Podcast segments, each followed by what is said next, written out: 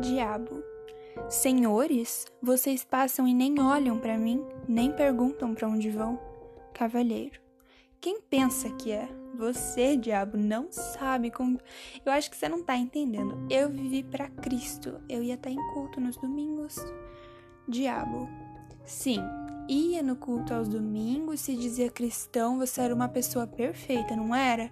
Mas infelizmente para você eu te sondava em seus momentos de solidão, nos momentos que não tinha ninguém para te julgar e era nesses momentos que eu conhecia você de verdade.